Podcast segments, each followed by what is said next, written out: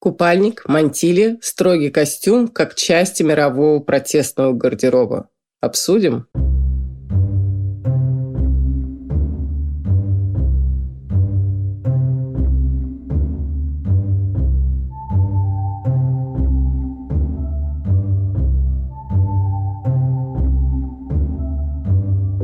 Привет, друзья! Катя Штерн, журналист, стилист на проводе с подкастом «Мышьяка кружева» седьмым выпуском второго сезона, который можно послушать уже, кажется, везде, включая CastBox.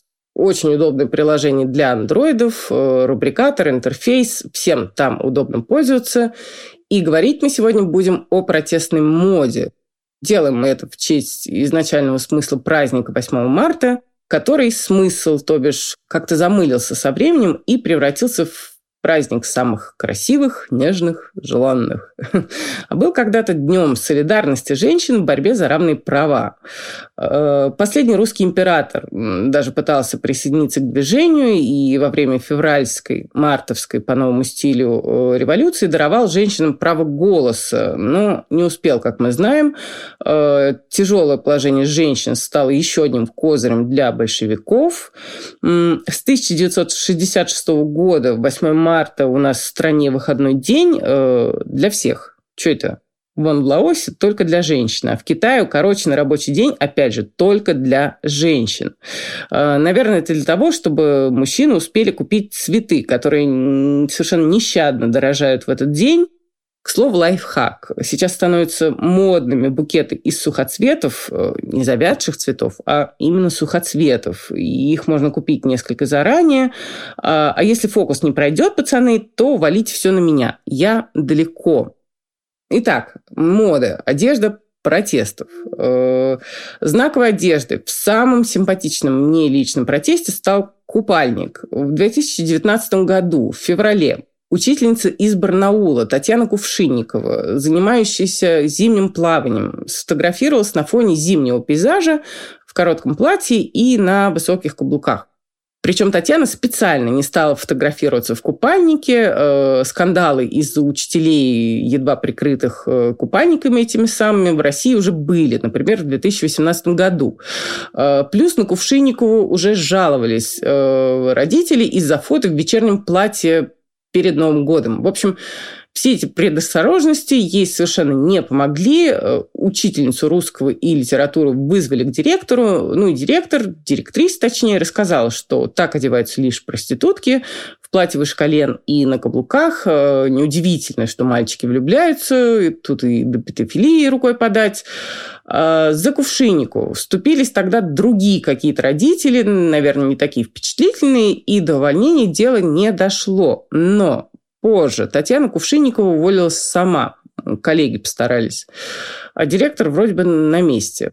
Да, в общем, после этого учителя по всей стране организовали флешмоб с хэштегом э, «Учителя тоже люди». Э, разных возрастов, комплекций и качества плавательных принадлежностей преподаватели выкладывали свои фотографии. В большинстве это были женщины, но и мужчины тоже отметились. Э, фотографии плюс высказывания в том духе, что мы, учителя, тоже пьем, курим, в общем, материмся, сексом занимаемся и даже делаем пирсинг пупков и языков. Ужас, конечно. Я уже говорила, что не первый это был случай. В 2018 году из московской школы уволили учителя, учителя физики за студенческое видео в трусах. Э, в Омске в том же 2018 году уволили таки учительницу истории, посмела в купальнике выложить фото этот случай произошел летом, и тогда тоже учителя в отпусках и в купальниках поддержали коллегу. Э, испанский стыд, конечно. Все эти истории с учителями, которые смеют загорать и купаться раздетыми, и вообще смеют. Э, в Испании тем временем, прямо в конце февраля этого уже года прошел протест всех связанных э, с фламенко, производителей тканей, пошивочных мастерских, дизайнеров, магазинов. В Сибири дело было. По улицам прошли танцоры фламенко в костюмах красных, черно-белых, просто черных, просто желтых, просто зеленых, всяких, э, дабы обратить внимание властей на свое бедственное положение.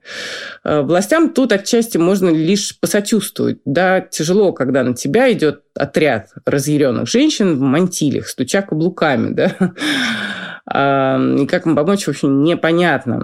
А то, что женщины в мантильях – это совершенно страшная сила, испанские власти должны бы знать и свои собственные истории.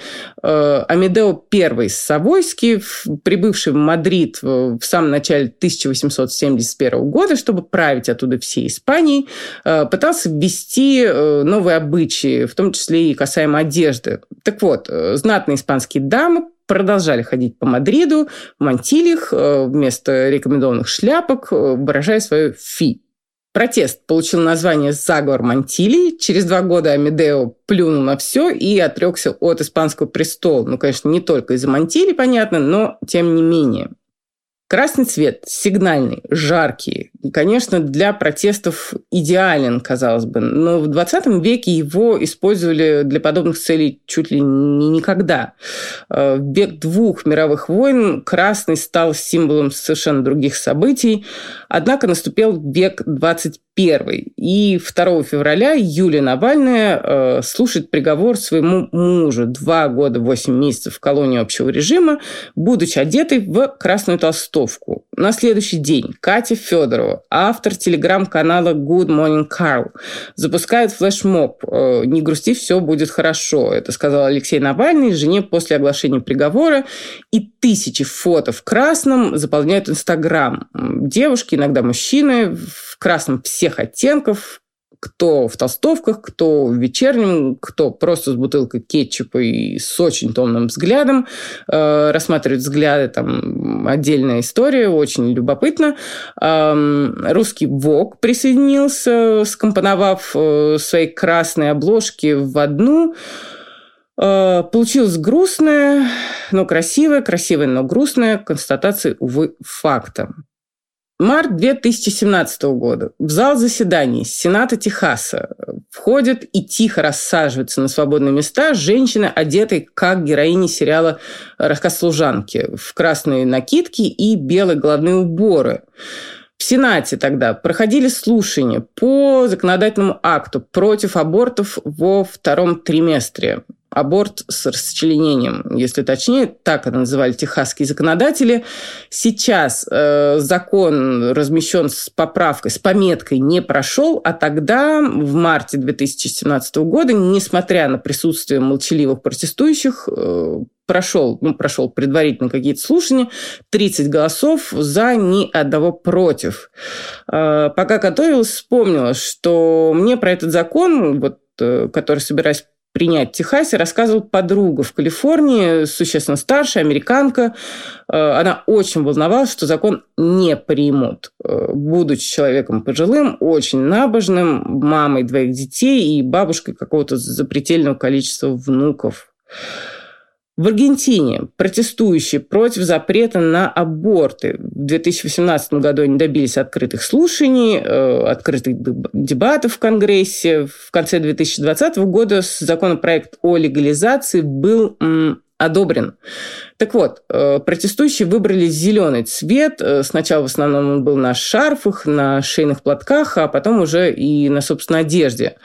Э, когда законопроект был принят, то люди в зеленом, ожидавшие снаружи, плакали. До этого момента аборты в Аргентине были разрешены только в случае изнасилования либо угрозы жизни матери или плода. И каждые 10 дней в стране погибала женщина, которая сделала аборт в подпольных условиях. В истории были случаи, когда протестующие не раздевались или не надевали на себя что-то специальное, а просто одевались как все. Середина 50-х. Америка. Время тогда еще молчаливых протестов афроамериканцев. Э, тогда, пытаясь доказать, что вопреки стереотипам, что black people ленивые и примитивные, э, члены э, протестующих комитетов стали одеваться максимально строго. Женщины с аккуратно уложенными головами одевались в кардиганы, сдержанные блузки и миди-юбки. Мужчины в темные костюмы и и на крахмальные сорочки с галстуками. Почему, кстати, молчаливый протест? Потому что в ход шли, э, например, сидячие забастовки, спокойные демонстрации и, например, так называемые freedom rights, э, когда активисты среди них были как афроамериканцы, так и белые, передвигались на автобусах по южным штатам и пользовались при этом э, туалетами, э, какими-то комнатами ожидания, придорожными забегаловками с надписями «Whites Only» – только для белых. Э, дело дошло до того, что в Алабаме в автобус э, с фрирайдерами кто-то из толпы бросил бомбу, после чего все покинувшие автобус были очень жестко избиты. Э, фрирайдеров били неоднократно, где металлическими трубами, где битами, но цель – привлечь внимание к проблеме была достигнута и решение отмены сегрегации на транзитных терминалах э, было достигнуто благодаря усилиям двух людей. Мартина Лютера Кинга, 30 с небольшим ему тогда было, и Роберта Кеннеди. Через 7 лет, в 1968 году оба будут убиты. Кинг 4 апреля 1968 года и Роберт Кеннеди, узнав о его смерти, произнесет речь, от которой его, кстати, отговаривали помощники, мол, будут беспорядки, и они действительно были. Э, в своей речи Кеннеди скажет, что страна нуждается в единстве темнокожего и белого населения. Э, через два почти ровно месяца будет сострелен и сам Кеннеди в кухонном помещении роскошного отеля «Амбассадор», э, который посещали, кажется, все звезды, начиная с 20-х годов, то есть с самого открытия отеля. Кеннеди надо было пройти из одного зала в другой, и он решил срезать дорогу через кухню. Там все и случилось. Молчаливые протесты не всегда были массовыми. 1955 год, декабрь, автобус в городе Монтгомери, штат Алабама. Э, первая половина автобуса только для белых, задняя для всех остальных. Э, Роза Паркс, портниха, очень прилично одетая афроамериканка отказывается уступить место, когда белая половина э, оказывается заполненной, и водитель требует э, четырех человек из задней половины пересесть. Трое соглашаются, Роза Паркс остается на месте. Ее арестовывают и штрафуют на 10 долларов, плюс 4 доллара судебных издержек. Э, с тем же водителем у Паркс уже на самом деле была, в общем, своя история. 1943 аж году. Она оплатила проезд и приготовилась войти через заднюю дверь. Так полагалось афроамериканцам. Э, но водитель взял и уехал. Э, в общем, звезды сошлись, и водитель был тем еще поганцем, и Паркс была секретарем Национальной ассоциации по улучшению положения цветных людей. И все это привело в итоге к забастовке автобусных водителей, афроамериканцев. Э, активисты сначала требовали ну, каких-то не привилегий, хотя бы равных прав по отношению к водителям с другим цветом кожи. Плюс выполнение правил «первый зашел, первый сел», но каждый на свою половину, как и раньше. Однако потом требования повысились до полной отмены сегрегации в автобусах. И город Монгомери, несмотря на то, что афроамериканцы, афро, афроамериканские водители составляют 75% от всех водителей автобусов в городе, в общем, город Монгомери продержался 381 день. Однако 21 декабря 1956 года все-таки была отменена сегрегация в автобусах. Но до полной победы был, конечно, очень и очень далеко до равных прах имеется в виду. И во второй половине 60-х родилось движение «Черной пантеры», основу движения, костяк составляли люди молодые, моложе, чем э, Роза Паркс, ее коллеги. Никаких тебе молчаливых забастовок. Методы пантеры пропагандировали более агрессивные. А в одежде они отбросили как э, проафриканские мотивы, вроде ожерелий и каких-то накруток на голове, и так и подчеркнуто деловой проамериканский стиль старших э, с их попытками стать истинными американцами. Э, Черные кожные пиджаки, голубые сорочки, черные брюки и обувь. И черные береты. Вот была униформа «Пантер». Береты лидеры э, группировки подсмотрели у Маки. Э, это такие разрозненные группировки, которые входили во французское сопротивление времен Второй мировой. Э, те, в свою очередь, заимствовали черные береты у басков, э, чтобы не выделяться, чтобы выглядеть обычно и одновременно опознавать своих. Э, итак, черная кожа, черные береты. По поводу кожи. По поводу кожаных пиджаков вспомнила. Э, повесть 41 Бориса Лавренева. Гражданская война, борьба с басмачами, Туркестан. Цитирую. «Время пришло грохотное, смутное, кожаное, брошенному из милого уюта домовых стен в жар или дынь, в дождь и ведра. В пронзительный пулевой свист человечьему телу нужна была прочная покрышка. Оттого и пошли на человечестве кожаные куртки. Ну и дальше Лавренев, который сам воевал в Туркестане, описывает, как э, закончился черный, суровый, твердый, как владельцы курток, краситель, и как э, революционному штабу пришлось э, заимствовать у населения, реквизировать запасы немецких анилиновых порошков, которыми красили шелка, шали, там, узор на коврах. И, опять же, цитирую, «заполыхала туркестанская Красная Армия всеми отливами радуги – малиновыми, апельсиновыми, лимонными, изумрудными, бирюзовыми, лиловыми». Прям как сейчас, правда? С вещами из эко-кожи всех перечисленных э, колоров.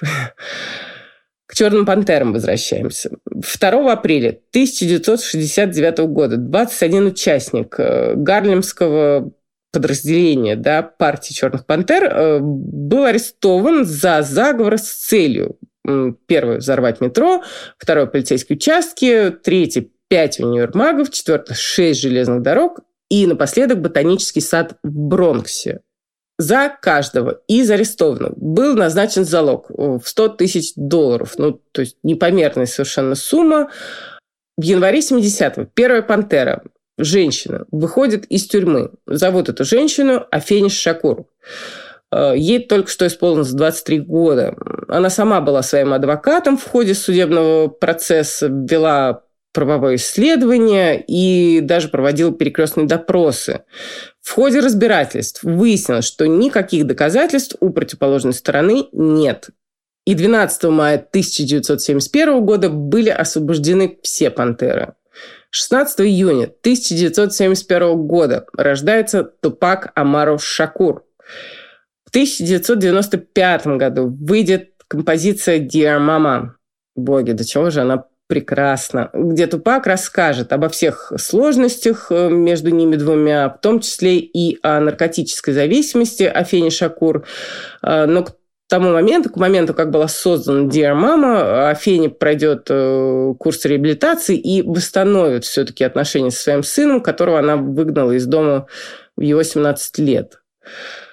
Ну и напоследок, а еще об одном одиночном протесте. Март 1984 года дизайнеры, участники London Fashion Week приглашены на прием к Маргарет Тэтчер на Даунинг-стрит. А, никто особо идти не хотел. Джаспер Конран вообще сказал, что почему я должен идти и распивать вино с этой убийцей. А вот дизайнер Кэтрин Хэмнет э, понимала, что другого шанса может и не представиться. За несколько часов до мероприятия она прикрепляет к белой шелковой футболке буквы и цифры. И эти буквы и цифры складываются во фразу «58% не хотят першингов». Э, она увидела эту фразу на странице чуть ли не Sunday Times, и речь шла о результате опроса общественного мнения по поводу размещения ядерных ракет Першинг в Европе, да, американских ядерных ракет имеется в виду. Кэтрин прячет футболку с этими прилепленными буквами под курткой э, в гардеробе или когда ее там просят, э, спрашивают, не хочет ли она снять куртку, она отказывается, и в этот и в момент, когда Тэтчер э, подает ей руку, распахивает эту самую куртку. Фотографы отчасти, конечно, обезумели. Тэтчер начала чуть ли не заикаться. В сети до сих пор есть видео. И когда перешли к коктейлям, Хэмнет еще несколько раз пытался пообщаться с Тэтчер.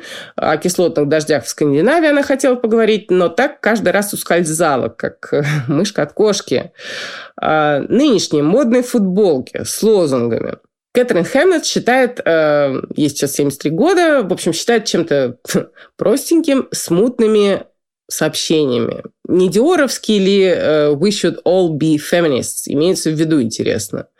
Э, как говорила моя подруга, прекрасный журналист э, Таня Юрасова, где факты, где конкретика.